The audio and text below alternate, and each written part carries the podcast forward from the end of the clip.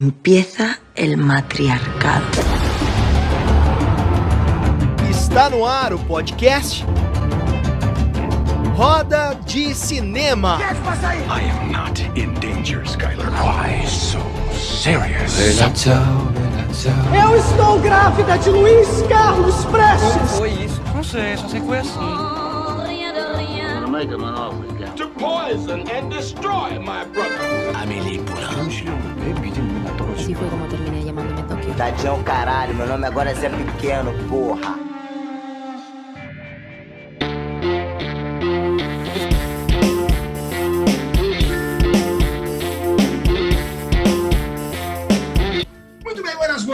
Começando mais uma edição deste programa Roda de Cinema, diretamente da Google Podcasts, Spotify, Breaker, Overcast, Pocket Casts, Radio Public, Anchor and YouTube. É isso mesmo. Lembre de seguir a gente no Instagram, arroba Roda de Cinema. E nós temos também o nosso Catarse, que tem muitas recompensas lá. E é claro, lembrando que é arrecadado no Catarse, a gente usa, a gente transforma isso em cesta básica para doar para pessoas carentes e que necessitam. Então, vai lá, entra no nosso Catarse, você tem várias recompensas, você pode participar do programa com a gente, entrevistar os maravilhosos entrevistados do nosso podcast. Vamos lá! No nosso canto esquerdo ela, a atriz maravilhosa, apresentadora, roteirista e, e tudo mais nesta vida, Débora Delta. Buenas noites, querida.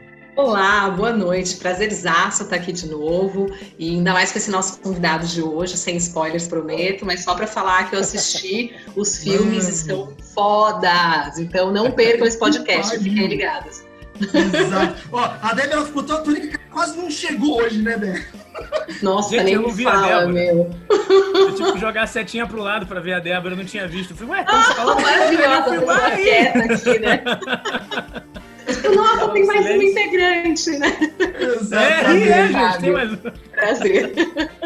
Isso aí, muito bem. Só agora vocês já ouviram a voz do nosso convidado, a gente sempre tem esse pequeno primeiro spoiler. Vamos então agora ao nosso segundo eh, lado esquerdo, o nosso segundo integrante da bancada que está estreando aqui com a gente hoje. Ele que é roteirista, diretor de cinema e de TV, é criador de conteúdo transmídia e tem um podcast Já Ouviu? Exato, ouve aí esse podcast, chama Já Ouviu em todas as plataformas. E o blog já viu que um baixa blog que ó, ó, esse cara, ele, ele simplesmente ele posta resenha de filmes todos os dias há cinco anos sem falhar. Estou falando dele, Fabiano Liporoni. Buenas noites. Hello, buenas. É, Tá. Obrigado pelo convite, primeiro de vários que eu espero participar. E bem legal com o Fábio, também vi os filmes dele, preparem-se. Os filmes são o máximo, horror, terror, medo e sangue. Humor com comédia. Olha, não, eu não vou começar a falar, brother, que eu É, de assistir, eu mandei uma mensagem pro Schubert, que, que, que é um. um- bom, não, não vou, não vou falar. Vamos direto ao nosso. Eh, Nosso convidado. Vamos lá, bacharel em audiovisual, jornalista, roteirista, diretor de TV e cinema, já trabalhou em TV como repórter cinematográfico, passou a supervisor de cinegrafia e depois diretor de programa. No cinema, esse cara é curta-metragista desde 2012, quando escreveu e dirigiu o curta Nós, que aliás, Nós é um filme do Jordan Peele incrível. Lançou mais metragem, não é verdade? Ó, não vou nem falar o nome dele. É, mas o do Fábio veio antes, hein? Deixa claro que o do Vem Fábio do- é. Tá bom que o CPB só saiu em 2019, mas é outra. Nós tem uma história boa também. CPB só saiu em 2019, mas o filme foi rodado em 2012. Segue o bonde, vambora. Brasil. Ó, Jordan Peele, vê se você para de ficar copiando nossos diretores e roteiristas, tá bom? Vamos lá. É, lançou mais dois curta-metragens chamados Fim e Delfine. E este último, o Delfine, recebeu 15 prêmios internacionais. 15 prêmios internacionais. 24. Ah, já cresceu. Atualizando, 20, foi 24. Ó, já pra hoje já teve mais nove. É, da, da, da... Foram 24. Já mudou o negócio, já mudou o negócio. Mas, cara, é sempre assim. Eu tô apresentando o convidado, eu falo o número de prêmios, e o convidado sempre me corrige, porque aumentou. Isso é bom. Muito bem, muito bem, muito bem. O seu quarto projeto, o curta Storytelling, que olha, A gente vai falar muito dele hoje aqui. É um plano sequência que mistura comédia com terror. Ele já está pronto para ser lançado nos circuitos de festivais de cinema. O negócio tem que voltar, porque a gente está gravando isso, é o que hoje? Dia 19 de outubro de 2020, o ano da Covid-19, que já virou Covid-20, né? É, e Nossa. Com, é, já, gente, né? Que aninho, não é, meu velho? E, e ele já tem um novo projeto em pré-produção chamado A Morte Não Te Ama, que já está sendo ensaiado de forma remo, é, remota, né? Estão ensaiando de maneira remota, com gravações marcadas. Vamos ver, né? Como é que vai ser isso? Para começo de dezembro, estou falando dele. Receba as palmas da nossa pós-produção. Brandão, buenas noches! Boa noite, gente. Boa noite, Fabrício, Fabiano, Débora, que eu vi só depois. Mas não, te- não te torna menos importante, muito pelo contrário. Muito pelo contrário. Prazer falar aqui com vocês, prazer poder falar, pô, falar de cinema, de audiovisual, de cultura, cara, é uma maravilha nesse momento que a gente está passando aí. Tem que Falar sobre isso dá um alento na gente, né? Já, já faz com que a gente se sinta melhor, né? É, já é uma Porque forma de ruim, terapia, Tá né, velho? complicado, mas vai, vai. Total. Inclusive tem isso na resenha de hoje, porque o storytelling foi muito isso também. Foi uma terapia e foi mesmo, assim. Eu deixei de pagar o psicanalista alguns dias por causa do storytelling.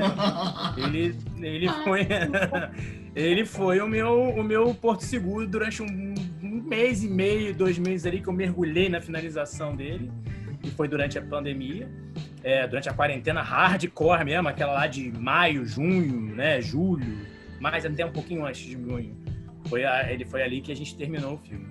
Mas legal, Ah. legal demais. Vamos lá, vamos de resenha, pô. Vamos nessa. Vamos lá, bora falar nesta bagaça. Deixa eu perguntar um negócio, velho. Qual, qual foi o momento da primeira? Primeiro que eu sempre pergunto pra todo mundo que senta aqui nesse podcast. Em que momento da sua vida você- o, o cinema passou a ser uma possibilidade profissional? Qual momento você falou, porra, eu vou trabalhar nesta área e por quê? Que- como é que foi isso na tua história de vida?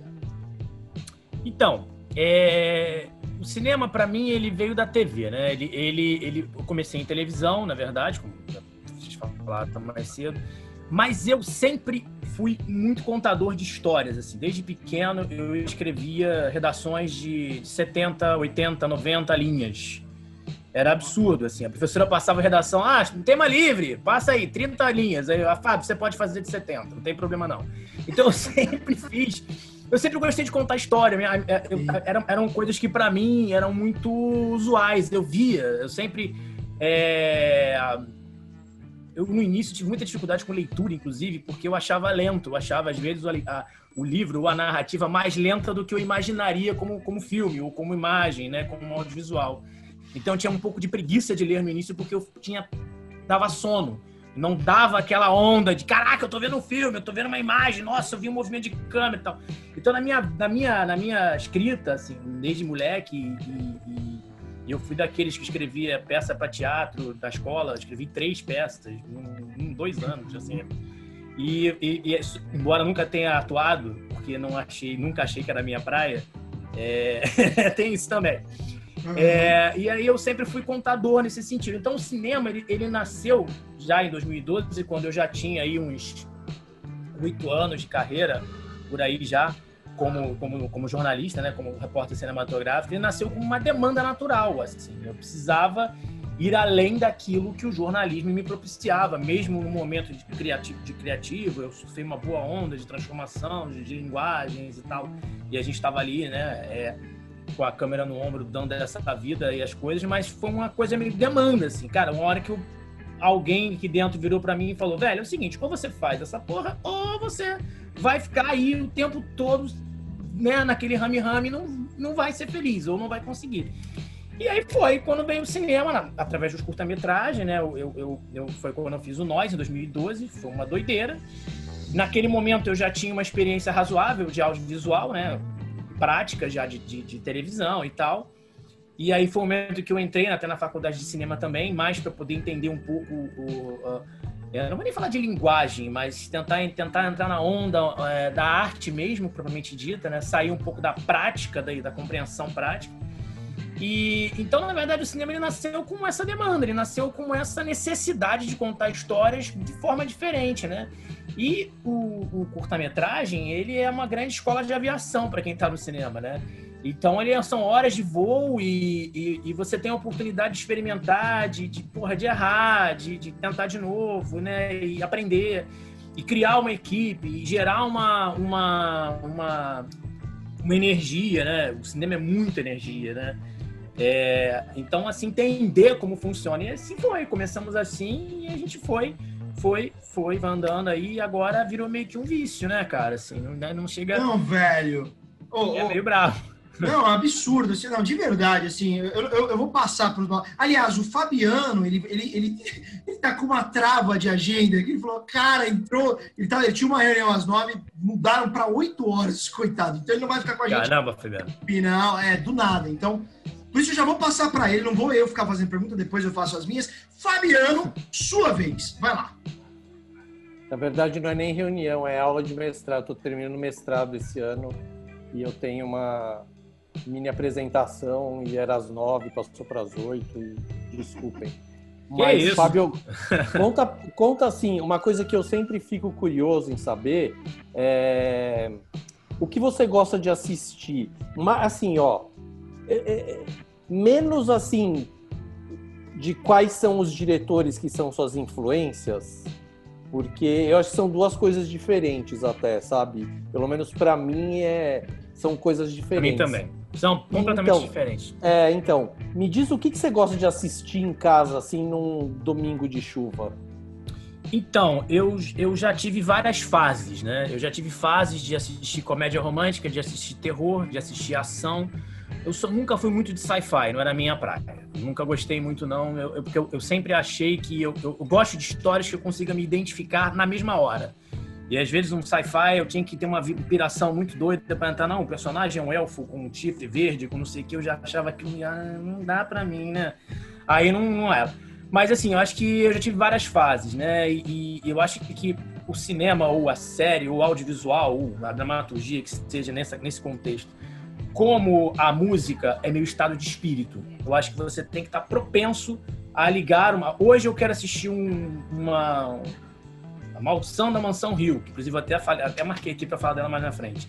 Eu vou sentar e vou assistir e vou ficar tomando susto até Deus me mandar, entendeu? Então, um pouco disso. Mas acho que hoje, eu, como a gente está nesse projeto novo aí, não, eu, eu vejo muita coisa também de acordo com a, com a vibe dos projetos que eu vou tocar. Então, assim, que eu estou pensando num projeto que cai mais pro, pro terror. Eu vou assistir coisas mais próximas do terror. Estou pensando num projeto que cai mais para uma relação, um romancezinho mais. Tem um projeto ano que vem também, bonitinho, uma historinha. Tem nada a ver com isso aí, né? Com esses temas aí. São uma coisa meio mais fofinha de neta e avô e tal. Então eu, eu tento buscar. Porque, na verdade, cara, eu, não, eu, eu digo que eu não tenho um gênero favorito. Eu gosto de assistir, eu gosto de consumir audiovisual. Por quê? Cada, cada gênero ou cada proposta, ela, ela tem uma narrativa, uma, uma ideia que, que me é útil para alguma coisa em algum momento. Eu aprendo alguma coisa. Então eu não tenho essa, essa, essa coisa, ah, não vou assistir isso aqui. Tem umas coisas que eu tenho um pouquinho de ranço, mas se eu tiver que assistir também, assisto. Como eu falei, do sci-fi. Não vou ficar brigando, ah, quero ver. Vou ver, entendeu?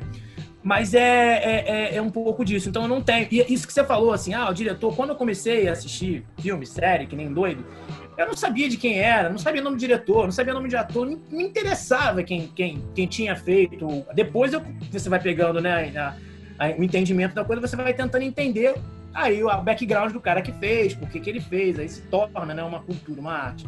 Mas no início não, eu, eu queria ver porque eu achava legal, aí me encantava por alguma razão ou outra, um trailer bem feito, uma narrativa que tenha me pegado por, por fotografia, que foi da onde eu vim como cinegrafista, né? Então era muito nisso, assim. Mas você. Muito Mas e aí? E aí você assiste o quê? Hoje? Não, Qual, o que você gosta hoje, de assistir hoje em dia? Olha, a última série que eu assisti, por conta desse curso que a gente está fazendo agora, foi a Yu, na né? segunda temporada do Yu, do Você. Ah. Porque a gente tem uma personagem que vai transitar ali, aí eu, eu quis assistir meio como decupagem para mim, né? Para poder Legal. pegar a background. Foi a última que eu assisti. Tá, e aí, assim, para completar o. para completar o o extremo oposto, quais são suas influências? Quem são, sei lá, dois, três diretores que você Tá. venera? Eu vou dar um cara que eu gosto muito, embora não tenha, assim, um, um- é, não é que eu vou dizer assim, ah, não tem um filme que eu acho dele que seja, assim, o fodalhão na minha vida, desculpa o palavrão. Mas eu acho que eu gosto do estilo dele e, e, e, e- e como ele, ele faz. O que é o Woody Allen. Eu acho que ele tem uma narrativa que ele não interrompe as cenas. Ele prefere cortar menos, ele prefere deixar a coisa um pouco mais no plano geral, no conjunto, cortar menos e manter a cena na, da linha dramática certa.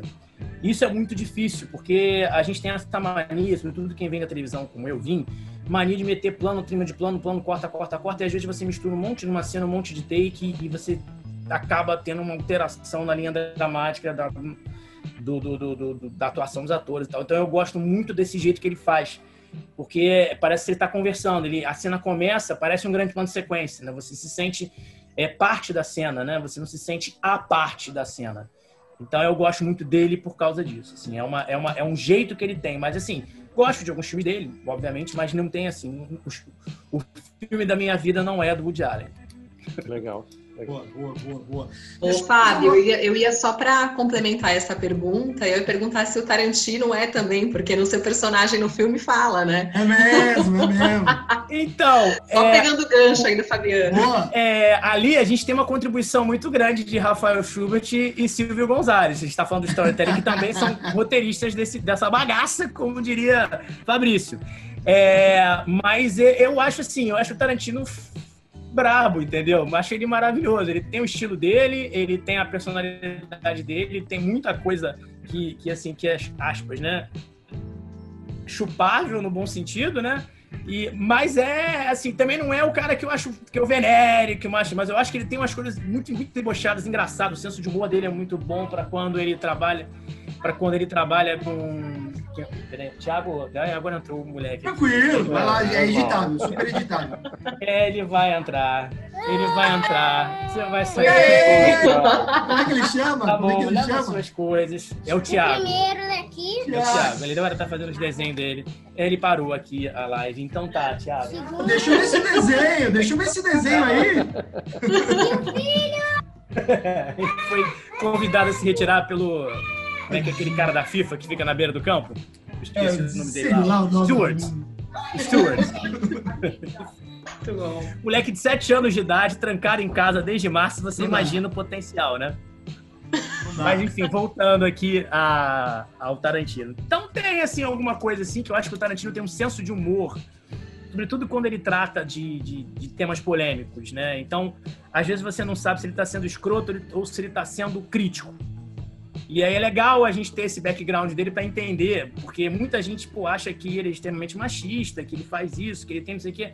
Mas quando você começa a entender e ver a linha dramática dele, você vê que nem é a linha dramática, você vê a linha histórica dele, você vê que não necessariamente é isso. Assim. Recentemente eu fiz um curso até sobre ele, assim, é, que falava sobre a- a- a- os filmes dele e o momento que ele fazia cada filme e tal. Você vê que às vezes ele é simplesmente mal compreendido mesmo, ele não é tão, tão babaca como muita gente É, eu- fala que ele é. É, eu perguntei, só pra, só pra complementar, eu perguntei porque eu senti muito isso no filme, né? Eu senti essa pegada de comédia e às vezes vinha umas, uns diálogos assim que você falava, cara, tá totalmente fora, mas ao mesmo tempo faz todo sentido nesse momento. Me lembrou muito Tarantino, né? E o sangue. Não, o Cães. Aluguel, o Cães Aluguel a gente fala, a gente fala do filme literal, a gente não cita o nome do filme, né? Efetivamente, a gente Sim, brinca mas vocês com fazem aquela menção. Mas né? a primeira, exatamente, não, é, é a primeira cena do Cães de Aluguel, o cara sentado numa roda, a câmera rodando, os caras falando de nada, não tem nada a ver com a história, o cara tá falando de pizza, de sei lá o quê, da, da mãe, não tem nada, o cara vai ser um tiroteio daqui a pouco, negócio- mata lá,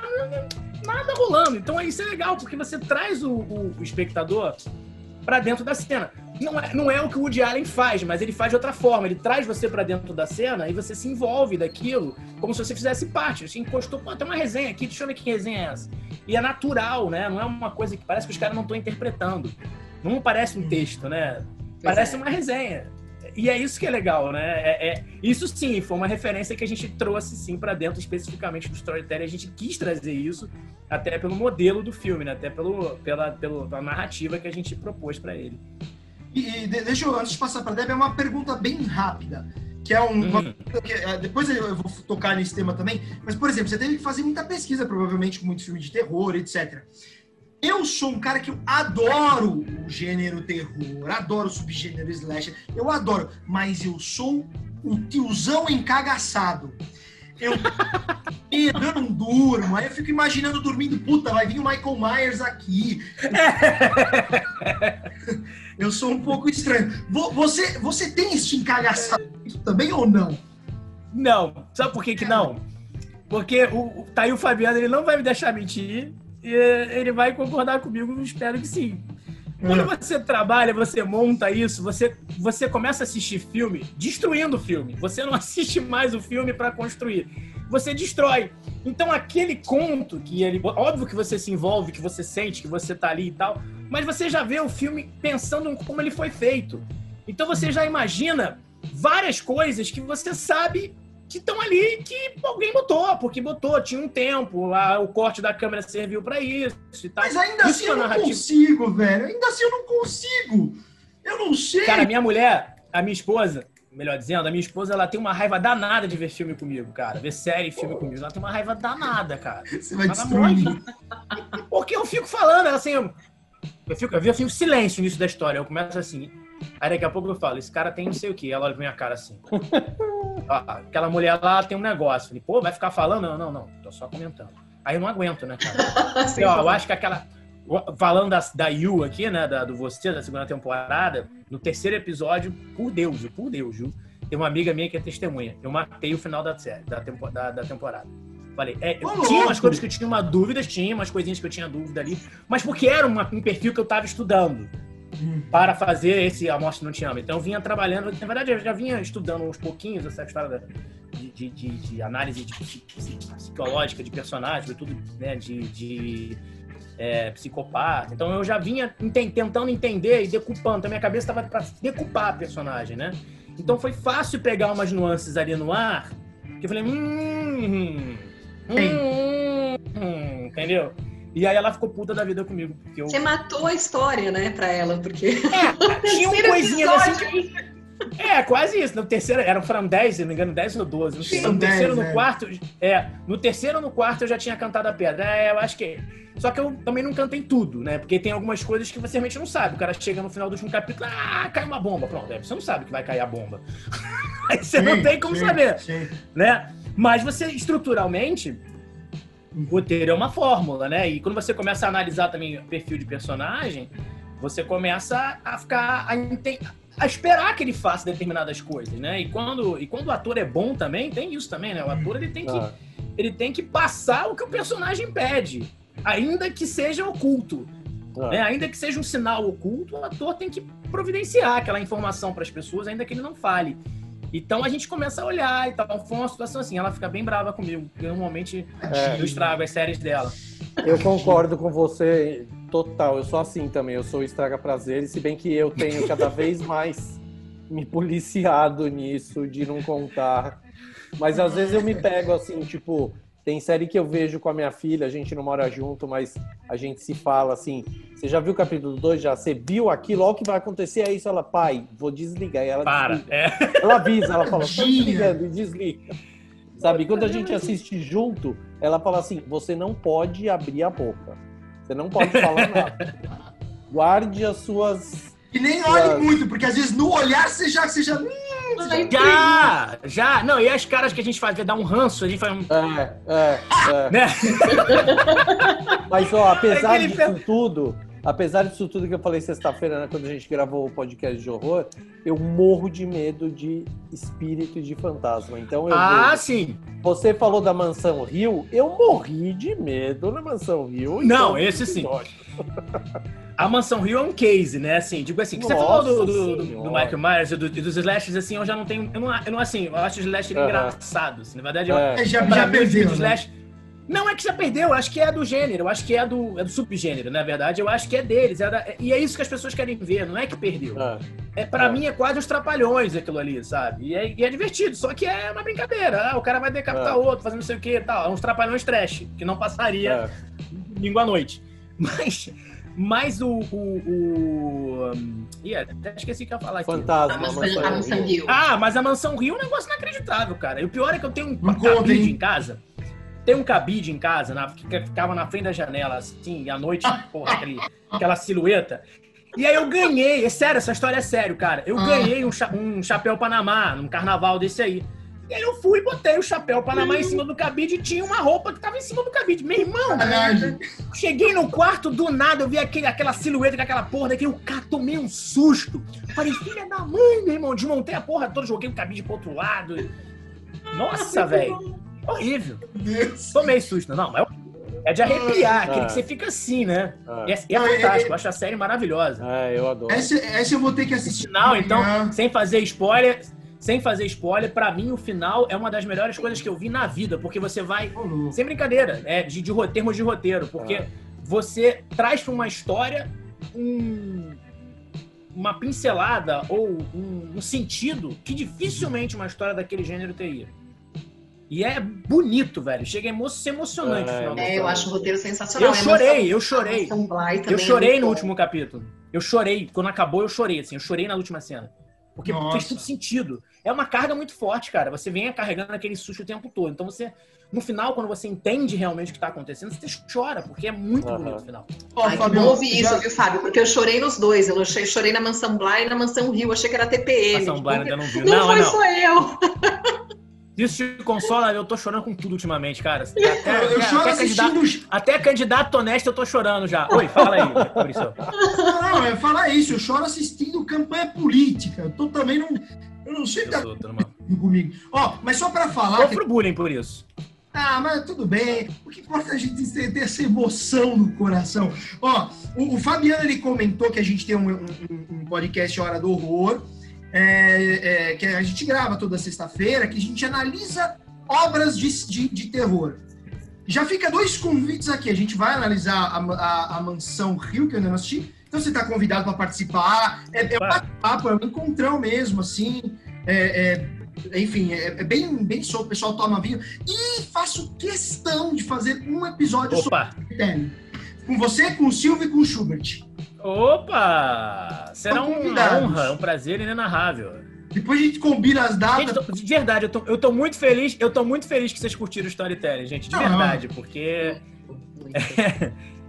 é, é uma coisa. É, pra gente é bem legal, assim, ouvir de vocês esse retorno. Assim, é um filme que tá inédito ainda, como vocês viram, né? Como vocês sabem. Uhum. Mas é legal ter esse retorno, né? Porque é, é muito doido. É um filme que a gente não sabe o que vai acontecer com o Storytelling. A gente não tem.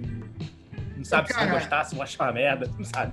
Cara, quando, quando eu, ó, eu, eu assisti hoje, eu falei pra Débora que eu tô com a minha agenda maluca, eu falei, eu preciso assistir antes do podcast. Eu terminei de assistir, inclusive eu já passo pra Débora, ela já, já, já vai embarcar no, no tema do storytelling. Cara, é, é, é um absurdo o que, que vocês conseguiram fazer é, tecnicamente, o roteiro, a história, o jeito que vocês contaram aquilo, a fotografia também é incrível, mas não, não vou nem falar da parte técnica, que é o, o plano sequência, o, o filme todo. Inteiro. 26 minutos e meio de plano sequência. Cara, que, o roteiro, vocês, porque assim, eu, eu vejo o gênero slasher um pouco desgastado, que é o que você falou, assim, você fala, porra, vai, é sempre mais do mesmo, uns remake que não funciona. que Então vocês conseguiram colocar o gênero slasher onde ele se encontra hoje, no momento. E, e eu sou um cara que sou, eu sou fã, que nem o Halloween vai lançar mais um ano que vem, eu vou assistir no cinema, espero que dê, né? Mas eu vou Vai, se Deus quiser, vai sim. Vai sim. Myers. É, eu quero lá ver o meu Michael Myers ali, entendeu? Eu tô deixando o cabelo igual o dele, já aqui. Eu também, ó. Eu já. É porque eu passei uma escova aqui, cara, que eu tava uma mistura de Alex Escobar com Marcos Palmeira. Onde tem cabelo tá ruim. E onde não tem, não tem. E aí tá ruim, cara. Não, assim, Ah. o que vocês fizeram, cara, nesse storytelling, nossa, de verdade, na hora eu peguei, porque eu- conheço o Schubert, né?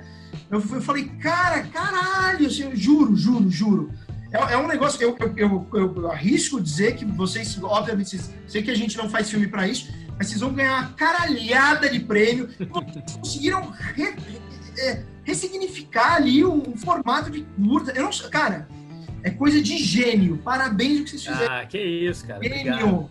É muito foda. Mas vai, Débora Cara- Delta. Vai, não fala, você ia falar?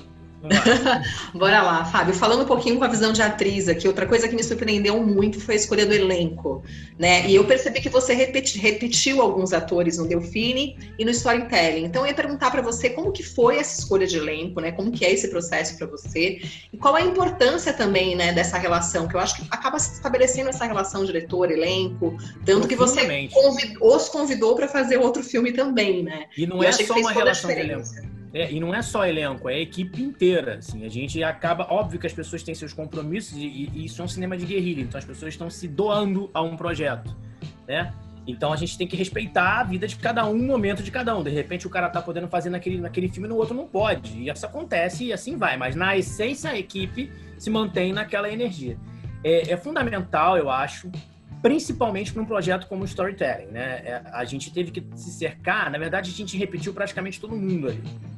A gente só não repetiu o Alan e o Luca.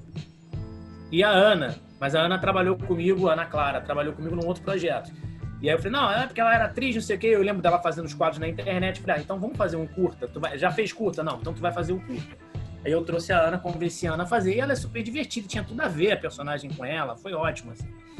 Então, assim, é... eu acho que é confiança. Num filme que, que exigia tanta dedicação e era múltipla, não era de um setor ou outro, tanto que os ensaios, a gente começou, ó, a gente rodou o filme no dia 10 enfim, telefone. A gente rodou o telefone fixo aqui ainda toca, cara. Aqui é sinistro. Ainda existe. ainda existe. É, a gente rodou o curta no, na madrugada do dia 10 para o dia 11 de novembro de 2019. E a gente começou a ensaiar esse curta em agosto. Em agosto, a gente apresentou o filme. E aí a gente apresentou, juntou a equipe inteira, né, numa reunião. Parecia até uma reunião de negócios, cara. Botamos um PowerPoint, né? Teve nesse nível. Um PowerPoint. E aí, o que, que a gente fez, na verdade? A gente fez de trás para frente, né? Primeiro a gente teve que entender a estrutura, os movimentos, para aí você começar a trabalhar os personagens. Então foi uma coisa inversa. Normalmente a gente trabalha a personagem para depois entender movimento. Ali a gente fez o contrário porque era necessário. E aí, como você tinha uma equipe que tinha que entrar e sair de cena o tempo inteiro, fora das câmeras, né? E, e, que o ator ia ter que encontrar essa pessoa no meio da cena e ele não podia, aspas, ver aquela pessoa, né? Interagir ou perceber que, que tinha alguém ali. É um exercício muito de marcação mesmo, de coreografia, de um baile, né? E de um balé, aliás. E aí a gente fez, foi assim muito intenso. Então você precisava de gente que você confiava. E a questão de talentos também. A gente escreveu os personagens ali é, para as pessoas, praticamente, né? A gente se cercou de valores que a gente sabia que as pessoas tinham, né, de outros trabalhos, e escreveu para as pessoas. Talvez a única personagem que não tivesse, de, de assim, que não fosse necessariamente igual à, à, atriz era a Carol, porque acho que a, a, a Gia é bem mais, ela é bem mais é, como é que eu vou dizer, no bom sentido, tá? Ela é bem mais moleque do que ela. Então, é, ela foi, uma, foi um desafio, porque a Carol é, é a personagem do filme, para mim, a mais difícil. Porque ela alterna muito, né? Ela sobe e desce, ela sobe e desce, ela sobe e desce, fica de Maria sofrida, e acontece um troço, tem que voltar, depois tem que se apaixonar. Então, ela concentra muita coisa da história. Então, era uma personagem difícil mesmo, e a gente teve que trabalhar um pouco mais ali.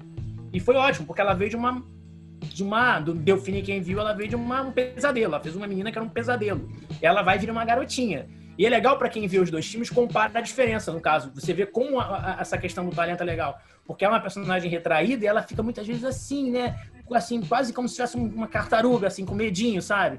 E você vê como muda de um filme pro outro, né? E, e, e isso é legal. E, e, é uma, e é uma família mesmo. Você, você traz, você quer trabalhar com as pessoas que você gosta. Você pode escolher você está no âmbito de posso escolher, você escolhe, você traz. Qual o problema? Nenhum problema. É maravilhoso. Você faz com quem você gosta, como gosta e confia nas pessoas. Essa relação é fundamental, relação de confiança. O diretor sabe o que, que o ator. É, a gente é, já tem, a gente já tá, a Rafaela, a Giovana, a, o Mal, o Maurício, já trabalhei muito com ele também, o próprio Daniel são pessoas que você olha assim, se eu, vi os, se, eu os vir em outros trabalhos, em outros trabalhos, eu vou olhar e vou dizer, pô, não tá bem, ele não tá satisfeito com o texto aqui. Ele não tá não sei o quê. A gente percebe que a gente conhece o jeito do cara atuar já. E aí é muito mais fácil para você lidar, para você tirar, né, para você conversar. Lembrando, eu não sou ator. Então, o meu trabalho é muito pautado na sensibilidade mesmo, na percepção das sensações. Como eu escrevo como eu crio os personagens, eu acabo falando essa, essa língua pela sensação, pela percepção, pela construção psicológica, que é algo que eu gosto muito de fazer. E aí a gente vai, né? É, é, é traçando e construindo juntos. Isso foi em todos os projetos. A gente constrói sempre juntos esses personagens para tentar trazer o máximo de camadas possíveis e, enfim, encaixá-lo dentro das propostas que a narrativa exige, né? Boa, boa. Fabiano, vai lá. Depois eu vou fazer um monte de perguntas, mas vai lá pra você aproveitar enquanto você ainda tá aí. Então, eu vou precisar sair mesmo, mas eu quero fazer uma pergunta. Onde você conseguiu, consegue dinheiro para fazer esses filmes? Rapaz, então, tem coisas que a gente consegue emprestado na confiança. Tem coisas que a gente tira do bolso mesmo. E aí, tiro do bolso mesmo, literalmente. Eu deixo de fazer alguma coisa e faço o filme. É... Eu, graças a Deus, consigo fazer isso dentro de um, uma bolha, eu sei disso mas ainda assim são custos básicos, básicos, na verdade, né? Porque a gente monta uma estrutura, vai, vai fazendo parceria. Eu nunca tive nenhum tipo de investimento, ou seja, eu nunca trabalhei com patrocínio, com, nunca devi nada a ninguém, nunca tive que dar satisfação de grana para ninguém. Tinha que dar para mim às vezes, mas não, eu não para os outros. E conforme você vai, vai também vai fazendo, você vai conseguindo, vai ficando mais fácil de você conseguir apoio, as pessoas acabam acreditando mais, né? E, e você negociaria, ah, vou fazer um vídeo pro, pro Facebook ou pro Instagram que a tua marca vai aparecer. Sei lá, você vai negociando o que a, o que a vida dá para fazer e vai, vai trazendo. Ah, vou trazer uma pizza, vou trazer uma máscara, vou trazer a canequinha, que vocês viram na canequinha. Aí você vai, vai tentando criar soluções, fazer soluções criativas para trazer um mínimo de custo possível. Mas, por exemplo, o A Morte Não Te Ama é um filme que tecnicamente eu consegui ele todo efetivamente de graça, com parcerias, com outras coisas, mas é um filme que na locação foi um absurdo. Mas assim, não tinha outro lugar. Eu gastei uma fortuna na locação. Vou pagar aí, sei lá em quanto uhum. tempo, mas vou pagar. Agora, assim, é... no, no, storytelling não teve um patrocíniozinho da Heineken? Vi... Não, não é a Heineken. Você não, não viu, não? É Heineken, é, Fabrício. Não, é Heineken, gente. Não. Você precisa assistir melhor o storytelling, não é Heineken. Fabiano pegou. Tem uma puta referência ali, cara. Olha, eu caí. O que que é? O que que é? Fabiano, você, ou quem, quem... Não, eu não vou contar nada. Eu sou total fora contra spoilers. Pô, assiste de novo se me conta. É, eu vou assistir mais umas 10 vezes. Eu não vou dar spoiler, mas eu vou só dizer. É uma, é uma referência a um grande cara, a um grande roteirista, escritor, enfim, do gênero. Boa. Não é. Eu vou assistir mais não 10 é, vezes. Não é, não é Heineken. Você vai lá olhar, você vai ver. É. Olha, eu caí, eu caí. Eu falei, olha aí, tem um patrocíniozinho. Mas eu tava tão. A gente. Enfim. Não, o que a gente teve, e aí teve mesmo, foi apoio da Vespa. A ah, Vespa legal. meteu as pizzas lá pra gente. Não só pro legal. set, pra filmagem, mas para alimentar a equipe, né? Foi jantar. Legal. Um set, um set feliz é um set que as pessoas comem. Então, eu acho legal, eu te fiz essa pergunta. Aí a Débora legal.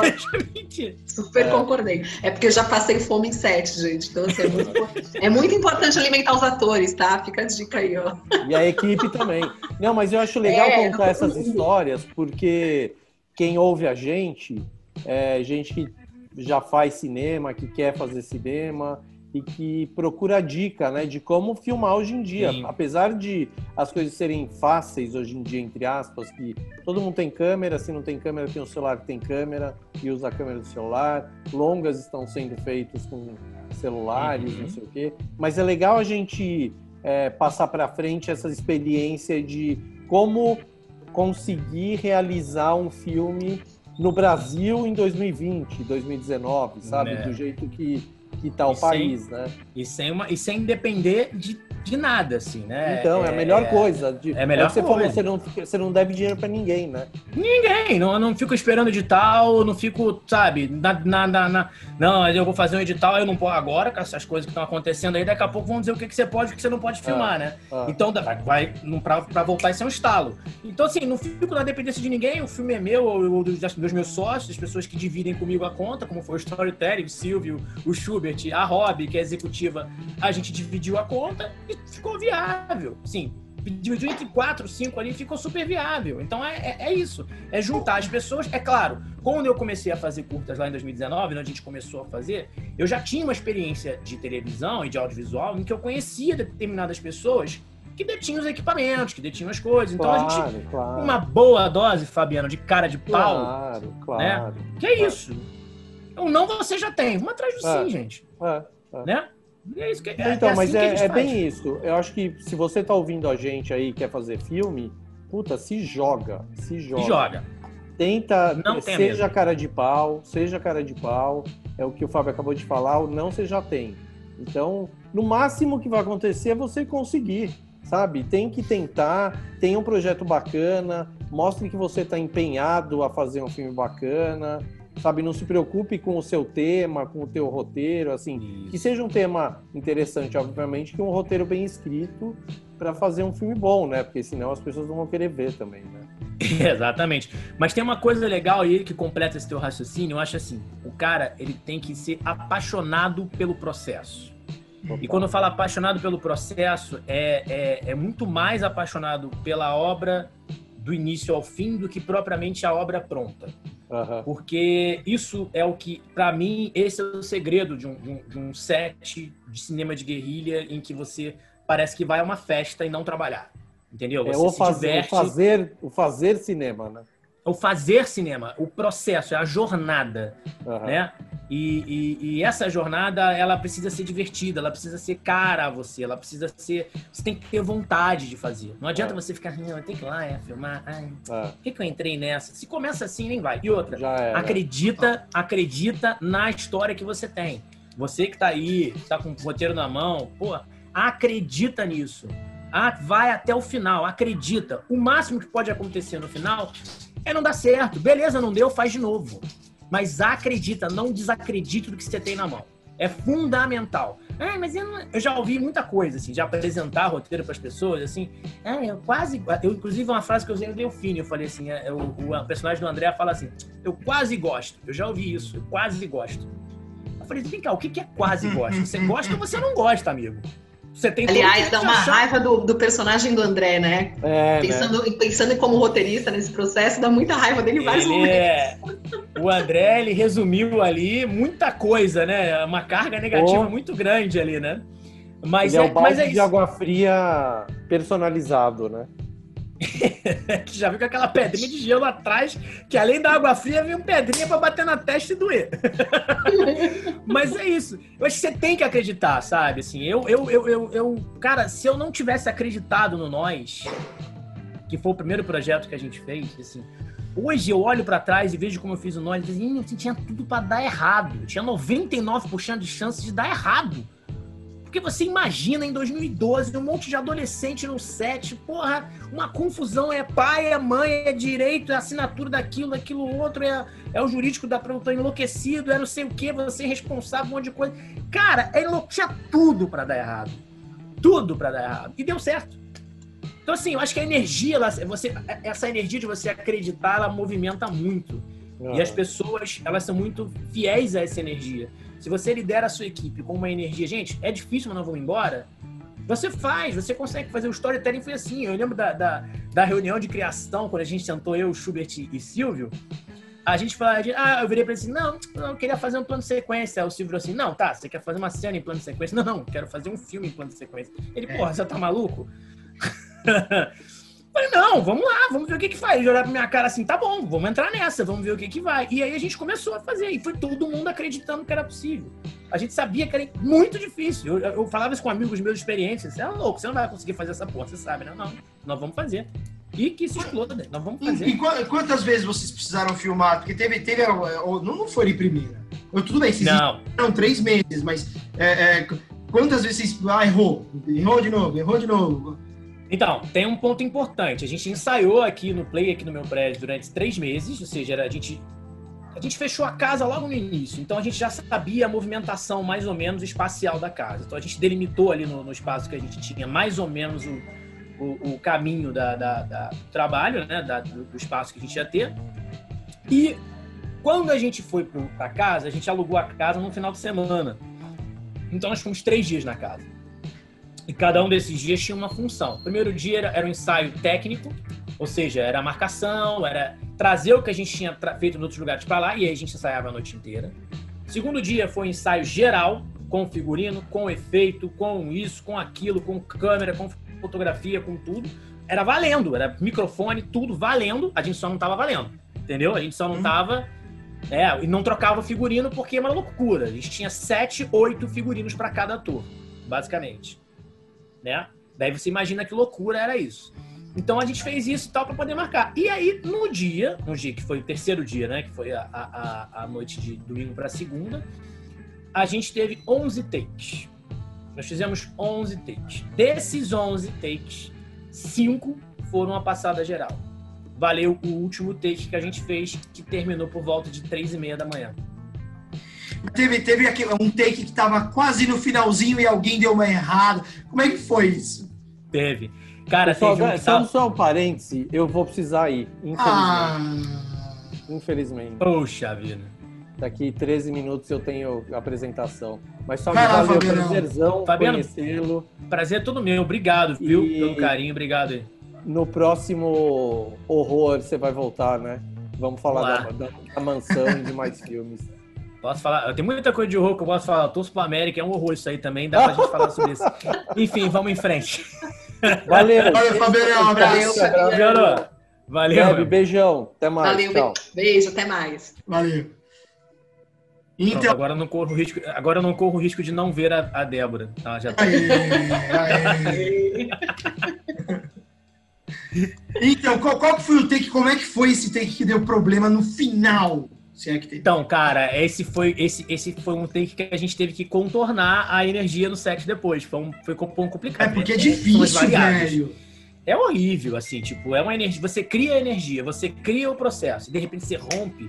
Cara, acho que foi, se não me engano, o quarto take, foi o anterior a esse. Não, esse, não, foi o outro que não valeu. Não foi o quarto take, não. Mas não, não, mas sim, mas foi o anterior a esse mesmo. É esse que valeu. Aham. Cara, é. Tava foda, desculpa o palavrão, mas tava muito Imagina. foda, tava muito bonito. Tava todo mundo pulsando, cara, aquele sangue nos olhos, né? sangue tinha tudo quanto era canto, mas enfim. Mas era aquele sangue nos olhos, mesmo aquela coisa, daquela coisa toda, a galera pulsando. E aí, cara, o que que acontece? Era um. É como se fosse um grande teatro. Então as pessoas vão sendo, aspas, eliminadas e vão ficando pelo caminho, literalmente. Né? E aí o, o Luiz Vizu, que era o fotógrafo, operador do Ronin, é, num dado momento tropeçou num ator que estava no chão. Tadinho, A velho. gente, não, é assim, cara, a gente tinha, a, a gente tinha vários planos A, B, C ou D para não parar o filme. Então assim, improviso, errou o texto, dá um jeito, o outro corrige, volta, faz uma piada, qualquer coisa. Ele, a gente tinha essa, o Silvio e o- e o Rafael tinham a liberdade para interagir e entrar na cena se precisasse. Uhum. mesmo que tivesse fora do roteiro por alguma questão, para não ter que parar. Então a gente fez um filme para também, já que é uma desconstrução, a gente poderia se dar o luxo de fazer isso. Mas o cara cair, aí já era demais, né? E a gente já tava diante de uma situação que era bizarro. E ele tropeçou, cara, coitado. Ele, ele, porra, bicho, eu sou fã do visual. Ele deve ter ficado três dias com, essa, com o braço tremendo. E aí ele caiu. E aí parou. E, cara, era um take que tava espetacular. E as pessoas sentiram o baque quando, quando, quando cortou. Deu aquela. Em que momento? Tá- Tava em que momento? Cara, tava no. Tava. Tava entrando no. Cara. Você vai mais ou menos saber. Tava indo pro fim. Tava indo pro final. Tá, tá, tá. Eu já, já, já tinha passado Tava a- indo pro final. Tava indo. Não foi na cena. Não foi na cena que a gente. Que a gente, que a gente zoa. Te deu uma de Buñuel ali no filme. Depois eu falo sobre isso também. Ah. Mas não foi nessa cena, não. É, foi não, um pouquinho antes. Que ele, o, o, o, o- ator tava no chão, ele tropeça, e, mas assim, tava quase indo pro fim. Fala, Vamos lá, o filme tem 26 minutos e meio, tava com 21 minutos. Pronto. Por aí. Entendeu? Cara, e o- Pra mim é uma. É parecido com o Pânico. Deb, vai perguntando também, que, cara, eu vou soltar aqui. Tem uma que eu falei, eu quero ver como eles vão resolver isso. Porque eu produzo também. Inclusive, tem, eh, eu tenho uma produtora pequena, a gente vai conversar até sobre captação. Opa! Eu posso ajudar em alguma coisa em captação, porque eu tenho registro no Ancine. É, eu sei que você não quer ficar dando satisfação, mas às vezes, às vezes é mais simples, assim, do que Às parece. vezes ajuda, né? É isso aí. É. Às vezes tá.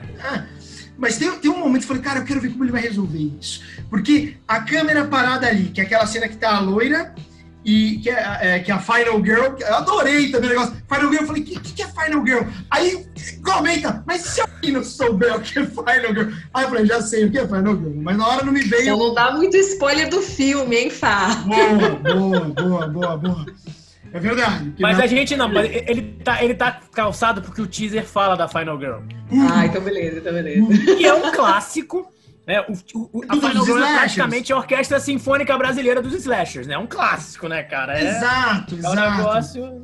Tem... Mas é, é, aí teve um, um momento que tava a loira e a outra. A, a- é o momento que tá o, o assassino com a faca na- no pescoço da. Eu esqueci os nomes, porque eu assisti hoje. Eu Carol. Ah, é, tá fazendo spoiler, mas enfim. Tá, então. Ah, mas vamos lá, vamos embora, vamos em frente, Ó, tem spoiler, para de ouvir isso aqui agora e vai. Vamos falar Procura, assim, joga tinha uma personagem, tinha personagem, a outra personagem, e aí deu, Boa. né? Aí, aí tá o, o, o, o, o slasher, O slasher, com a câmera ali, eu falei, cara, como que ele vai resolver esse sangue no pescoço? Tô tentando não dar muito spoiler. E ele fez direitinho. Eu falei, cara, como que ele fez? Como que foi? É, é- é- é ridículo fazer esse tipo de pergunta, porque é um mas, mas ficou tão bem feito. Não teve truque, ficou ali. Ele passou. Ele não não parecia. tem truque. Como, como que ele fez aquilo? É, é um Não tem truque, mão? Como que. Não tem truque, não tem, quer dizer, não tem truque. Truque tem, né? Tudo ali é Sim, um truque, claro. né? Mas não tem computação gráfica, não tem pós-produção, não tem nada. É, aquilo foi o que aconteceu na hora e assim ficou. Tanto que a gente até pensou em, fazer um aporte na CG, mas a gente disse, não, não vamos fazer, porque a gente, as pessoas vão ver na cara que a gente fez um CG. A gente não quer, quer que a gente veja o que foi feito de fato, orgânico, né? Foi um ketchup. E aí. Que foi. É uma mistureba lá danado, né? É, um Mas aí eu né? que- É, isso aí. Mas o que que acontece ali, cara? Ali também é um trabalho árduo, né? O, o Sérgio Chaves, que era o nosso diretor de arte, ele trabalhou muito com o Nicolas Glinka, que também era o assistente dele e que é o diretor de arte do A Morte Não Te Ama. É, o Nicolas criou. Se eu falar Ernesto aqui, é o Nicolas, tá? É porque em algum momento do filme alguém chamou ele de Ernesto e todo mundo passou a chamar ele de Ernesto. E pronto.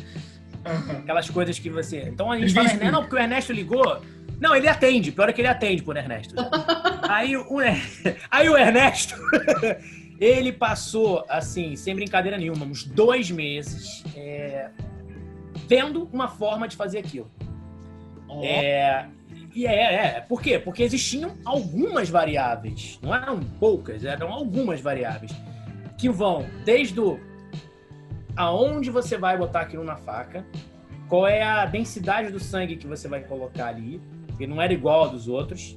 Não é uma pergunta besta, então. Disso não é uma pergunta tão besta. A minha. Não, não é pergunta besta, não. E já foi feito, já me perguntaram várias vezes. A galera que viu, galera, ó, bicho, a galera da área mesmo pesada perguntou, cara, como é que vocês fizeram aquela porra sem fazer corte? Exato. Aí, mas, sim, mas foi, de novo, os ensaios, a gente, a gente ensaiou muito, a gente, a gente repetiu muito as coisas antes de fazer, né? A gente talvez não tenha sentido que estava ensaiando se, e, e- e- e repetindo, porque a gente se divertia, né? Era uma coisa muito legal pra gente. Então a gente tinha ali, cara, era uma. Ali. Não vou contar o segredo, porque é muito legal isso aqui. Acho que quem, tá aqui quer né? saber o segredo mesmo, quem Exato. vocês vão ver. Só tem que cruzar os dedos aí pro Festival do Rio selecionar o filme, que aí vocês vão poder assistir no Festival do Rio, que já tá inscrito. Vamos torcer pra selecionarem aí, ó. Se tiver alguém no Festival do Rio ouvindo aí, porra, dá essa moral pra gente, que acho que vai- a galera vai curtir. Enfim, pronto, Total. vendi meu peixe. É, mas aí o seguinte, cara, ali era uma situação. Sabe aquele puff-puff de fotografia? Que, que você pega pra tirar, aperta pra tirar pozinho da lente, das coisas? Então. Tinha isso. Dentro desse puff-puff tinha ali uma quantidade X de sangue. E esse sangue ele tinha uma textura que foi testada antes, que era um pouco menos denso do que o sangue que a gente usava normalmente no resto do filme. Por quê? Porque se ele tivesse a mesma densidade, ele não ia fazer o que aconteceu, como a gente testou, e ele estourava, ele explodia, né?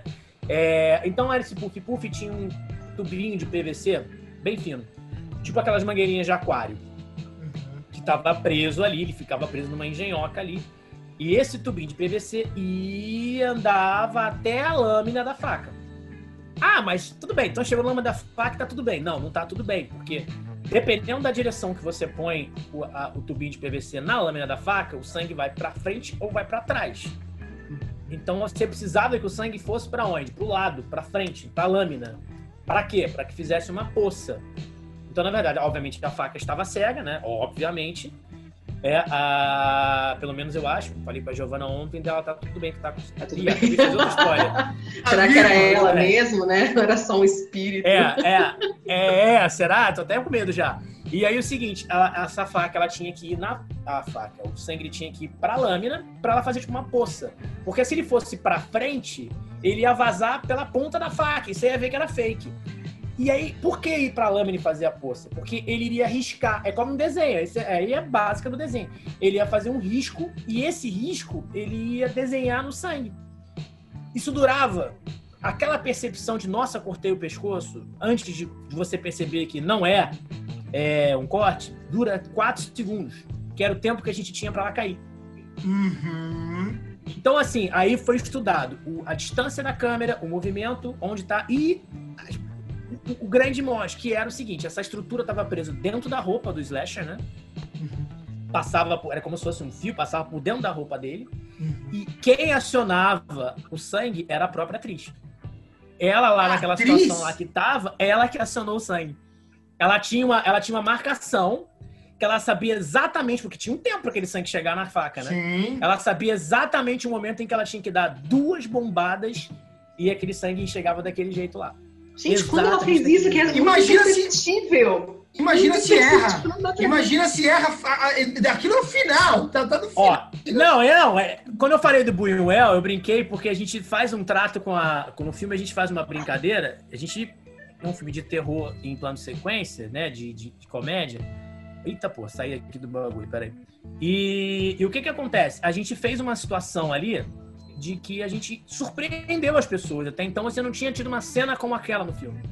E aí existe uma questão, questão até de eu já falei tudo roteiro, spoiler, foda-se. É, e ali a gente tinha até uma questão ali que era o seguinte: era uma personagem de empatia. Então, propositadamente, a gente trouxe aquele final para a personagem naquele momento em que se tinha uma dúvida. Né? Quem era Final Girl não era, se era, quem não era. Que, então tinha uma expectativa.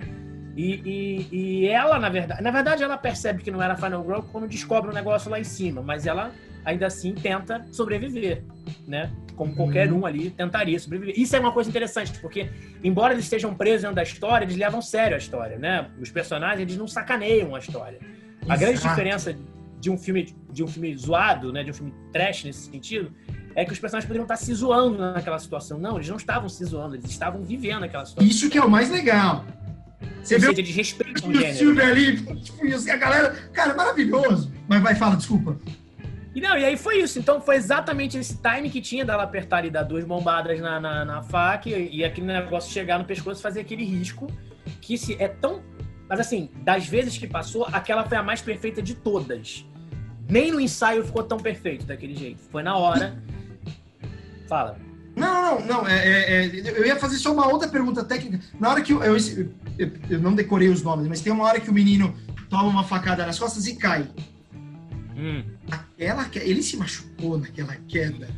Porque, velho, tinha um colchão, É, cara. Eu o- falei, mano, esse menino se o machucou. mal, o, o, o mal ele tem essa, essa entrega, né? Mas na verdade o barulho que você ouviu foi mais uma- um sonzinho extra que a gente pôs ali pra dar aquele grau, entendeu? Nossa, mas foi Dá muito uma- perfeito. Foi muito perfeito. Falei, cara, Dá uma ajudada. Na hora que ele bate, bum, aquele grave que você acha. Caraca, machucou feio. Eu pensei isso também. cara. Bom, vai lá, Deb. Então, eu falei com Fala ele mais, outro fala dia, ele mais, tava fala bem também. sem, Mano. sem traumatismo craniano, tava tudo bem com ele. Ó, vou te pedir um favor, Fábio. Entregue pro mundo, além desse filme, que eu acho, sinceramente, eu acho que eles tão- vão revolucionar mesmo, assim. As pessoas que vão assistir isso vão falar, caralho, e, e merecidamente, assim, de verdade, tô falando de coração, eu também Sem sou eu também acho. ator, produzo, dirijo, é, não tenho coisas é, é, que maravilhosas assim, a meu ver, mas é, de verdade, cara, acho que vocês vão, enfim, vocês realmente estão ressignificando alguma coisa aí no, no mercado. Mas um negócio que eu gostaria de te pedir, entrega um making off disso. Eu sei que no final A tem, gente, mas um, um filminho making off mesmo, mostrando, cara, como foi feito isso. a gente tem bastante coisa de Bank Off, cara. A gente, a gente, tem, a gente tem várias histórias, né, cara? A gente, a gente riu muito, cara. Eu posso dizer que ao longo desses. Parece até que a gente tava, tava imaginando que ia ter uma cagada esse ano e que a gente ia ficar nessa situação. Porque a gente riu muito, a gente se divertiu muito, assim. Foi muito gostoso fazer o storytelling em todos os aspectos. E foi tão catártico, né, a, a- aquele final ali, que quando a gente acabou é, de filmar, é, a- se você perguntar todo mundo da produção, os atores e tal, a gente passou tipo uma semana assim numa letargia. Numa coisa meio, porra, que, que é isso? Todo mundo meio assim tonto, meio zonzo, querendo fazer de novo. Ah, vamos fazer de novo, vamos, vamos voltar pra casa. Não, vamos voltar pra casa só pra gente ficar olhando pra cara do outro. Pra gente ouvir as... Porque, cara, as pessoas conviveram aqueles três dias ali. E de uma forma muito harmônica, muito organizada, muito direita. Então era divertidíssimo. As pessoas podiam ficar na casa ou podiam. Algumas pessoas ficaram na casa, outras iam pra casa e voltavam, como era o meu caso, eu moro ali perto, uma casa nova da Boa Vista. Mas a gente sempre tava ali trocando. Cara, a gente ria, mas chorava de rir. Tudo era motivo pra gente se divertir. Não tinha. Não tinha. Não tinha, não tinha clima ruim ali, sabe? Uhum. Mas só um detalhezinho, só pra falar, terminar da, da cena da, da- que você perguntou do, da, da, da- do negócio do pescoço, a gente estava assistindo, né? é, é, E eu ficava numa sala, num quarto ao lado, uma portinha que tinha ali, era a gente, tinha uma espécie de um suíte ali. É, E aí o sinal era transmitido pra gente e a gente, eu falava com, com o Bizu. Lembra? Basicamente o Bizu já sabia tudo que tinha que fazer, mas eu só antecipava a cena pra ele pra ele não esquecer. Então eu falava, vai entrar fulano pelo lado esquerdo fazendo tal coisa. Se prepara storyboard. receber Beltrano. Tinha o É, é, ele já lá, sabia direitinho. tudo. É, tinha, ele já sabia o movimento tudo, tudo, tudo. E eu só falava com ele essas coisas, adiantava. Cuidado com não sei o quê. Vai embora, não sei o quê. Vai mais não sei o quê. Só isso, ficava nesse sentido. E aí, a gente viu a cena. A gente tava, nesse momento estávamos eu, Foquista, a Rob Amaral, que é a produtora executiva, a Débora Bora, que é era assistente, um, né? Tipo, assim, tinham três assistentes de direção desse filme, porque precisava pela estrutura dele. A Débora, que era assistente 1, a Rob, e tinha mais alguém agora que eu estou esquecendo, se alguém lembrar, desculpa, mas tinha mais gente ali. Cara, quando chegou nessa cena, a gente pegou um na mão do outro, assim, ficou segurando um na mão do outro. Olhava pra aquela porra daquela, daquele monitor, e era um monitor grandão da casa, né, uma TV grande. A gente olhava aquela porra e ficava assim, tremendo, assim, tipo, chorando. A Rob chorava, chorava, porque era uma coisa assim bizarra. De, ah, o, o Nicolas estava lá, o Ernesto, estava no canto, quase estava desesperado, ele disse que tremia, ele estava tremendo. E a gente olhava aquele cara, quando a, foi muito estranho, porque você vê uma pessoa sendo degolada e começa a pular que nem gol do Brasil, né? E aí, cara, foi um negócio de louco, que a gente não podia gritar, porque o filme tava rolando lá dentro.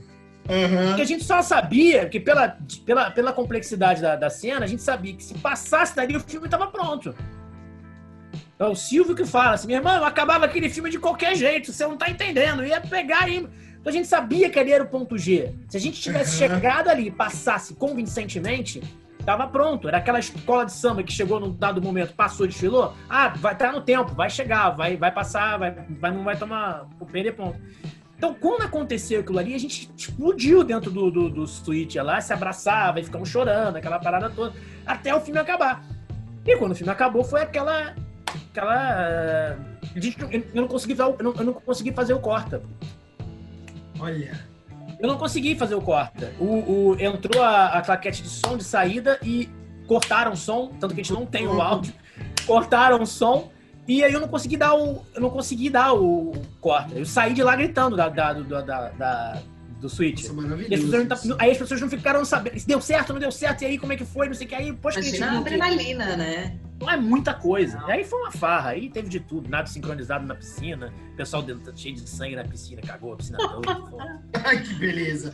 Ô, Nery, pergunta aí que eu, vou fazer. Bom, Bora lá, bora lá. Ô, Fábio, tanto no, no Delfine, né, quanto no Storytelling, você escolheu esses personagens que trabalham dentro do cinema, do mercado audiovisual. Como que foi, por quê, né, primeiro, escolher essa, esse uso da metalinguagem, como que é trabalhar com esse recurso? Porque eu achei isso sensacional, tanto no filme quanto no outro, assim. Achei muito bem trabalhado. Você sabe que isso foi uma coisa que apareceu assim meio naturalmente, sabe? É, eu trabalhei muito tempo, né, com supervisão de cinegrafia e a gente fazia esse tipo de treinamento, de tentar decupar as coisas, né? Ah, por que que existe a regra dos terços? Por que que existe ah, é, cores, por qual a diferença do que, que uma cor, né? E causa em você, a outra não causa, o que, que é a sombra, o que, que é o calor, o frio na imagem, o som. Então, isso sempre foi uma coisa que a gente teve muito de, de ter que estudar para poder ajudar as pessoas a se desenvolverem profissionalmente. E eu acho que essa, essa questão do, do, do, do da metalinguagem, ela acabou aparecendo de uma forma natural, né? É, assim, não é necessariamente o que acontece no nós, mas tem um pouco também no nós, porque se vocês chegaram a ver o primeiro, é, porque não é necessariamente o final do filme não é necessariamente o que acontece no filme. Então existe uma, uma lógica no sentido de que tem uma coisa suspensa, que não é o que aconteceu, né? E aí o fim é, um filme. O fim ele é uma, uma, uma, uma crônica, né, na verdade, né? Eu preciso ver esses dois, cara. O Nós e o Fim. Você, é, posso, você tem isso em link? Porque eu não. Tenho, tenho, eu mando pra você. Eu mando pra Por você favor, assistir. quero assistir hoje. O fim foi um filme. O fim foi um, o fim foi um filme que, que, porra, foi muito legal, foi muito bem visto também. Rodou vários festivais legais, mundo afora, assim. É, grandes até. Pegou um festival grande na França. Pegou. Ganhou o prêmio aqui no Brasil e tal. É, e era um filme com, com o João Witt, né? Que foi o primeiro filme que eu fiz com a Rafaela, inclusive. Depois eu fiz alguns com ela, né? A gente vai fazendo. É, e aí foi um negócio muito legal, porque ele tem essa coisa da crônica, né? De questionar a história real, do que não é e tal. E o que o Delfine faz também, de certa forma. Só que por um outro ponto de vista. O Delfine, ele, fala, ele, fala, ele faz do ponto do personagem e o Delfine faz do ponto do criador. Então é uma, é uma inversão, é como se fosse uma, uma sequência, porque as histórias não têm nada a ver uma com a outra, né? Mas é uma é um, outro ponto de vista. E o storytelling é, é aquela coisa do tipo mais pro roteiro, né? Mais para a construção do roteiro em si nem tanto da atuação, nem tanto da criação, mas mais do ponto de vista de por que você faz isso com o personagem, né? É uma coisa que a gente pergunta sempre quando vê uma série, assim, por que que aconteceu isso com o personagem? Por que que aquele personagem morreu? Olha, porque ele tinha que morrer por causa disso, disso, disso, disso, disso, disso. O cara não inventou a pólvora, é uma técnica. Então, ele, ele, ele, ele, ele sabe o que que ele, ele quer quando ele tira ou põe um personagem, ele sabe o que que ele quer com isso. Então ele tem que trabalhar isso no, no, na recepção das pessoas, né? Na, no canal receptivo das pessoas. E se ele for bem sucedido, as pessoas vão ficar muito chateadas ou positivamente muito chateadas porque um personagem querido saiu da história, né? Isso é uma faca de dois gumes. Ele, que foi mais ou menos o que a gente quis fazer com essa personagem do storytelling, né? A gente quis criar uma sensação, isso que vocês falaram. Porque a cena ela tem essa intensidade, mas ela tem essa intensidade também porque é naquela personagem. Então tem N coisas que você trata que são impactantes. Você impacta as pessoas para as pessoas ficarem caraca. Né? E você tem que escolher isso, assim, isso não é aleatório.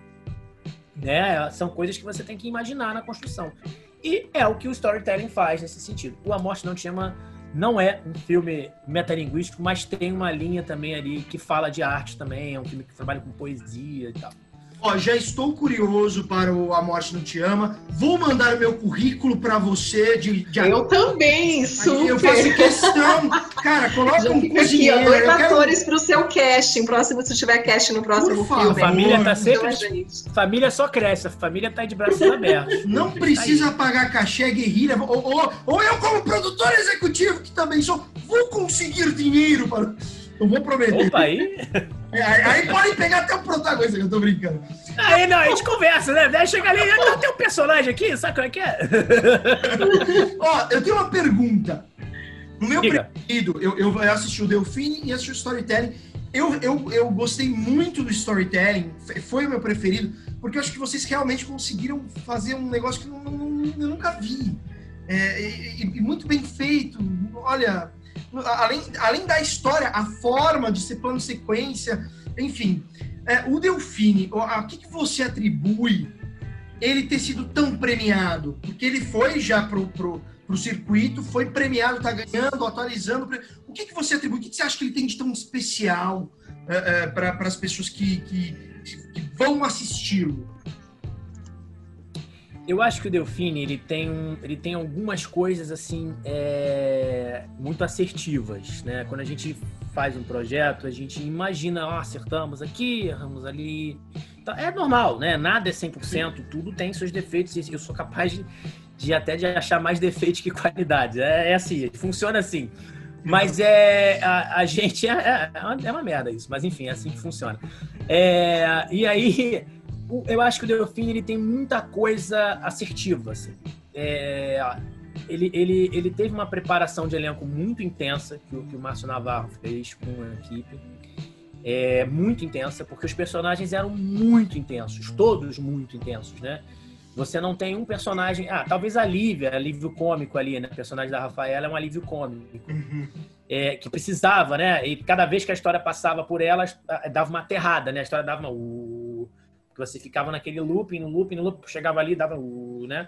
Uhum. Então, é, mas ainda mas assim, só, acho... só para fazer um, um, um, ponto aqui, ainda assim tem uma cena com ela maravilhosa que ela fala um pouco da história dela, que é, eu achei sensacional. Cena. Aquela cena dramática, eu achei que ela tá maravilhosa também. E ela ganhou, ela ganhou dois prêmios de atriz, melhor atriz coadjuvante já em festivais por causa dessa personagem. Ali, cara, a gente então a gente achou que acertou, a gente Cara, acho que é uma sinergia muito grande da equipe para variar, assim, acho que a equipe ela é foda, ela, ela é incrível houve uma empatia, uma, uma energia que, que as pessoas compraram aquilo e, e, e defenderam. O Delfine não foi um filme simples de ser feito. Ele teve 11 diárias, então é um filme que foi é, para curta, um filme longo, é um filme de, de, estrutura. Não é um filme, não foi um filme simples. É, quem viu pode ver que não é um filme simples do, da feitura. Ele tem né? Ele é um filme que tem muitos elementos, muita técnica de, de, equipamento, você tem muitas coisas. Mas eu acho que o principal ali, cara, é, eu acho que então foi esse conjunto mesmo. Eu acho que ele trouxe esse conjunto. Ele tem uma história é, é, que é surpreendente, de alguma forma ele te dá uma. te envolve, né? A, tem uma personagem muito densa, que é a protagonista, que é a Delfine, ela é muito, muito densa. A Luísa é um assombro, eu sou fã do trabalho dela. É, eu acho que ela, ela deu uma vida à personagem bizarra. Lembrando que a Luísa já ganhou seis prêmios de melhor atriz por causa do, do papel dela com o Delfine. Oh. Então você vê assim, não, você vê, aí você começa a ver porque a gente não, na verdade a gente não, a gente faz o filme, mas a gente não sabe exatamente aonde ele vai Total. pegar e quem vai gostar, como vai ser, porque é muito difícil, né? A arte é muito subjetiva. Então, quando a gente lançou o Delfine, a gente tipo, ah, agora criamos o filho, deixa o mundo dizer o que vai ser. É, até pra gente poder entender o tamanho que a gente tem, tá? O início você fica assim meio flutuando. Aí você toma um não no festival grande, você acha que o teu filme é uma merda. Porra, não gostaram do filme. Você vê, nem viram a porra do filme. Mas enfim. Exato. Mas pode ser que não tenham visto. Porra, né? A gente sabe o que acontece. Mas enfim, ninguém, ninguém precisa saber. Vamos ver. Mas eu não tô dizendo que eu não tenho visto, assim. Tô dizendo que às vezes você fica, ah, que merda, filme é uma merda, não gostaram, não sei o quê. Aí você, às vezes, não é, não dá mais chances e tal. Aí você começa a ver como o filme vai reagindo. Aí você vai entendendo, ó, tá tendo uma resposta boa aqui, aqui, aqui, aqui, aqui, a colar. Aí você começa a entrar nos festivais e, e começa já a entender, tentar filtrar os festivais que gostam daquilo. O Delfine é um festival que circulou muito por festivais de gênero, né? Ele, ele cara, o Delfine, ele tem umas, o Delfine pegou três festivais assim para mim muito marcantes. O primeiro, ele pegou o Horror Hound dos Estados Unidos, que é um festival gigantesco. De, é, um, é um quem conhece horror lá é uma editora, né? Tipo uma é tipo uma produtora, editora que só de taradinhos de terror, assim, tipo. E ele foi exibido no Horror House. É um festival difícil de você colocar um filme ali dentro. Nos Estados Unidos, que só faz filme daquela porra. Né? Então, assim, foi muito legal o filme ter sido exibido lá. É, e, e, e, aí depois ele pegou aqui no Rio, ele pegou um festival muito legal, que esse ano foi online, que é o Rock and Horror. Ano passado muito, foi muito legal também. Que é um filme de. É um, um festival de gênero e, e é bem legal, várias enfim, é, rodas de conversa com, e dar essa bola para o cinema nacional de gênero e ser importante e tal. Pegou esse festival aqui e, cara, para mim, para mim essa, essa para mim foi o, o que mais me chamou a atenção, assim, tipo assim, que legal que a gente conseguiu, eu considero uma façanha, né? Ele, ele pegou a seleção no Abuja International Film Festival, que é o maior festival de cinema da Nigéria, que é a terceira maior indústria cinematográfica do mundo, que é a mãe do cinema de guerrilha. Quem, quem sabe como nasceu a Nollywood lá na, na Nigéria, sabe que nasceu exatamente assim. Os caras pegavam qualquer coisa que filmavam e começavam a fazer filme. Não tinha técnica, não tinha nada. O cara só, come, só, o cara só queria realizar, realizar, realizar, realizar, realizar. Esse negócio começou quase como uma filosofia de vida e virou uma indústria, que é uma das maiores indústrias do país. A Nigéria não é um país abastado, que a gente sabe que não é, mas a indústria do cinema lá é fortíssima e eles vivem economicamente disso. culturalmente economicamente disso. E, quem já viu filmes nigerianos ou conteúdos nigerianos, eles são muito fodas. São muito bem produzidos e tem uma personalidade, uma, uma, uma, uma intensidade que é muito deles, assim, né? Então entrar. E aí a gente entrou nesse festival, e não só a gente foi selecionado, como a gente está indicado como melhor curta de, de, de língua estrangeira. De, de... Então, assim, é um negócio bizarro. A gente está no maior festival da África, um dos maiores festivais da África, continental, continental indicado para um prêmio num, num lugar que, que vive do cinema da guerrilha, que nasceu daquilo ali, que valoriza aquilo ali. Então, quando a gente vê um filme desses feito desse jeito, entrar num lugar desse, é, é, é tipo, porra, legal, missão cumprida. A gente fez o nosso trabalho, é isso, chegamos, né? Hum. né? Então, assim, para mim é o auge, assim, mesmo que a gente não ganhe nada, não sei o quê, eu acho que a gente não trabalha para ganhar prêmio, a gente trabalha para... Para trabalhar, para realizar, né? Para realizar. E realmente os festivais, participar de festival é muito gostoso, né? A troca é legal. Infelizmente, esse ano a gente está tudo online, né? Ou essas coisas aí. Os festivais mensais cresceram muito, né? Porque as obras estão aí. Você não vai jogar as obras no lixo. Então, você tem festivais mensais com filmes incríveis, assim, tipo. E hoje você tem, por exemplo, festivais pequenos, já desde o ano passado para cá. O nível tá muito alto. Festivais pequenos e médios não tem mais filme bosta, assim. Aquele filme que o cara fez lá, cara, uma filmezinha aqui, é, não tem, cara. É só filme bem feito, é só filme direito. O cara sabe o que tá fazendo. Você pode até não gostar da linha do cara, da direção do cara, do ator do cara, não sei que do cara, de um gênero, né? É, cada um tem o seu. Mas dizer que é ruim, que é mal feito, de jeito nenhum, entendeu? Uhum. Então você tá hoje numa situação muito legal. E eu acho que o Delfim, ele, ele é um meio que uma, um, um fato, ele juntou esses fatores, né? Eu te falando assim, você ver como é que são. Aí você tem os personagens principais ali, né? Todos eles ganharam alguma coisa. A Luísa ganhou seis vezes melhor atriz. O André também já ganhou melhor ator uma vez.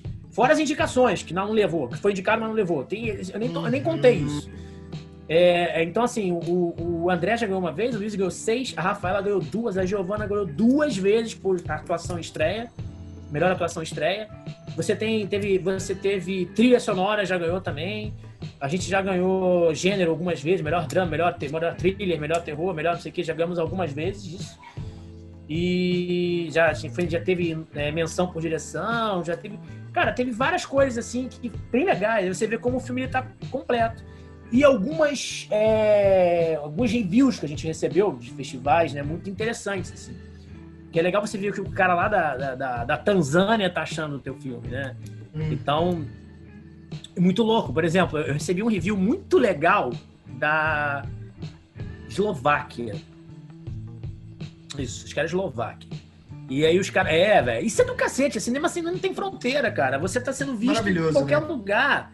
É, é muito legal isso. E aí foi da Eslováquia.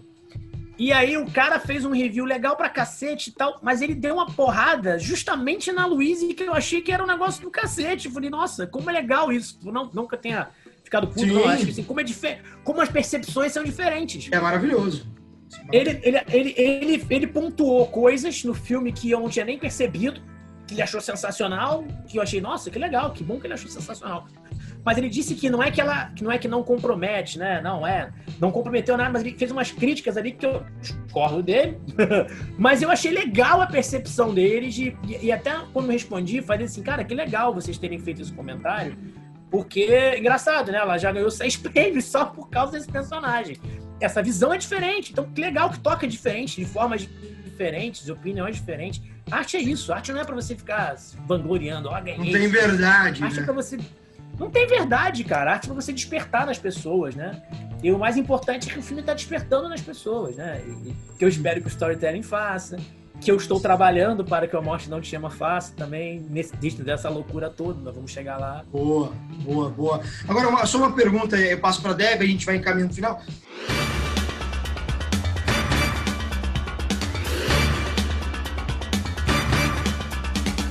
Fala galera, beleza? Muito bem. Seguinte, essa entrevista ficou muito grande, uma entrevista maravilhosa com o Fábio Brandão. Então a gente precisou dividir em dois episódios. Então você está ouvindo aqui o primeiro episódio que está sendo lançado nessa semana e na próxima semana a gente lança outro. Para você que está ouvindo isso depois da gente lançar, terminou esse episódio, é só ir pro próximo que já estará lá, Fábio Brandão parte 2. Então temos a parte 1 e parte 2. Beleza? Então a gente se vê daqui a pouquinho na segunda parte da entrevista do Fábio Brandão ao Roda de Cinema e continuem acompanhando aí o Roda de Cinema, que a gente tá com um monte de entrevistado feroz no negócio. Você gosta de cinema, você vai gostar das entrevistas. Gosta de cinema ou audiovisual, você vai gostar das entrevistas. Viva o cinema nacional! A gente se vê daqui a pouquinho. Beijo, outro, fui. Até a próxima.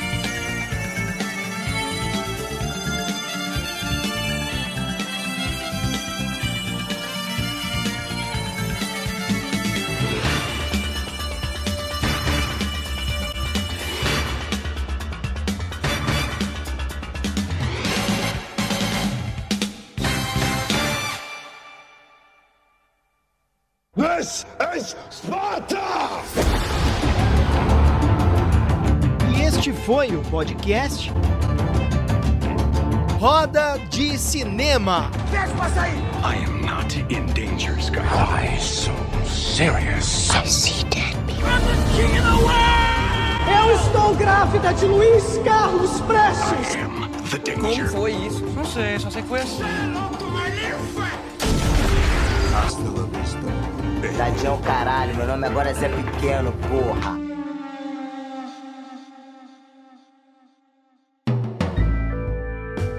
Realização e produção Cisne Negro Filmes.